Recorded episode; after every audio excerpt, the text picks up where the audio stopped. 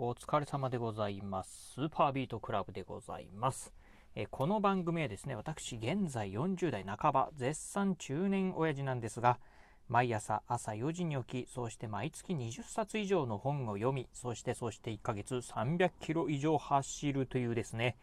超ストイックな私が一人語りする番組でございます。え今日のね、お話はですね、ランニングシューズが通気性が良い理由っていうのをね、今日ご紹介してみたいなと思います。まあ、先日なんですがね、えー、私ね、こういう本読みました。えー、金哲彦さんっていう方ですね。この方がね、書かれた3時間台で完走するマラソン。まずはウォーキングカラーというですね、本を読みました。まあ私ね、今先ほど冒頭でもお伝えした通りですね、1ヶ月に300キロ以上、まあ最低300キロなんでね、まあ大体平均するとね、350キロから320キロぐらい、まあ1ヶ月走ってます。まあ 1, えーと、1日平均するとね、まあ1日10キロ以上走ってるっていうことになるんですが、まあそれだけね、えー、大好き、まあね、めちゃくちゃね、えジョギングが大好きな、ジョギングジャンキーと言ってもね、いい私なんですが、えー、実はね、そんなね、私なんですけど、まあ、えー、今日ね、まあ、このね、すごくね、この本ね、あの、めちゃくちゃね、面白かったんですよね。まあ、そんなね、こんな本の中、えー、この、まあ、金哲彦さんが書かれた3時間台で完走するマラソン。この本の中でね、あの、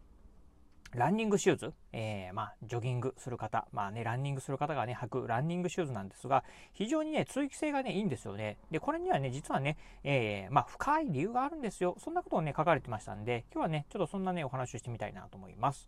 えー、まあね、足の裏、えー、足の中の群れの防止以外にも、えー、ランニングシューズ、通気性がいいのにはですね、理由があるんですよ、というお話でございます。えー、まずね、あのー、どうでしょう。え、ー、と、このね、ラジオね、沖の方の中でも、まあ、ランニングシューズ、えまあ、履いてるよ、えまあ、ランニング、ジョギングしてるよという方もね、いらっしゃるんではないでしょうか。あの、ランニングシューズ、えちゃんとしたね、ランニングシューズね、履いてる方、あの、見ていただければね、わかるんですけど、よく見るとね、非常にね、通気性がいいんですよね。うん。私もね、あのまあ、去年の年末にね、初めてね、ちゃんとしたランニングシューズ、アシックスのね、ランニングシューズを購入しました。そしてね、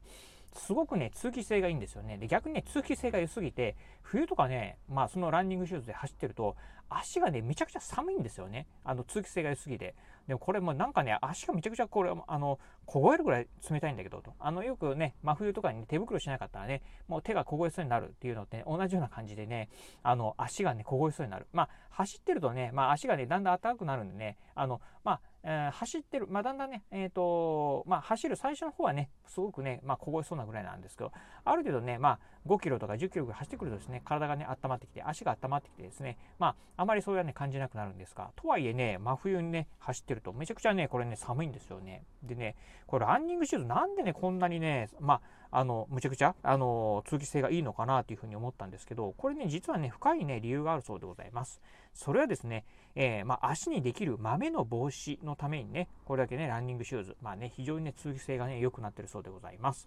というのもね、えっ、ー、と、このね、豆、えー、足にできる豆なんですけど、まあどうしたらね、できるかっていうのがですね、実はこのね、足の豆っていうのが、低温やけどがね、原因,、えー、原因でね、あ、できるそうでございます。まあ、あの、低温やけど、まあ、いわゆるね、まあ、えー、ジョギングとかね、ランニングをしてますと、まあ、どうしてもね、こう、なんて言うんでしょう、あの、足、地面をね、こう、まあね、えー、まあ、靴でね、こう、蹴ると。足足でね切るという風になってくるとやはりね足がねこう摩擦にねだんだんだんだんねこうね熱を帯びてきます。するとですねまあ低温のねやけど状態になるというところでそれがね原因でね豆ができるそうでございます。ということでまあこのね豆の防止のためにランニングシューズ非常にね通気性がね良くなってるそうなんですね。うん。まあランニング中まあどうしてもね走ってるとね足とねシューズの間に摩擦熱が起きると。まあこのね摩擦熱をね逃がしてあげるためにこのランニングシューズまあ通気性がね良くなってるそうでございます。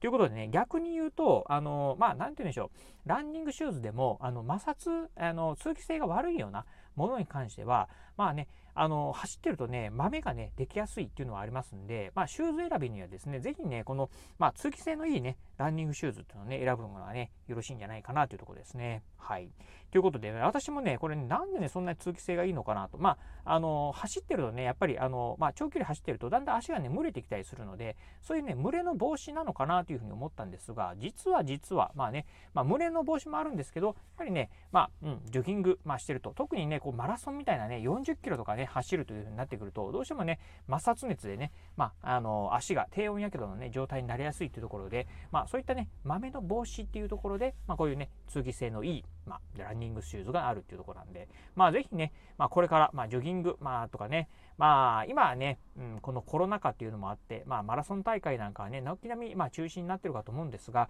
まあ、例えばね、来年以降、まあね、この新型コロナウイルス、まあ、収束のね、目処が立ちましたら、またね、あのジョギング大会なんかはね、開催されるかと思います。まあ、そういった時にね、まあ、ええー、まあ、目指してるジョギング大会の、えー、ジョギング、えー、ジョギングじゃない、ランニング、えー、マラソン大会か。マラソン大会のためにね、シューズを新しくね、えー、新調しようという方もね、いらっしゃるんじゃないかなと思うんですけど、まあ、そういった時にですね、ぜひ、あの、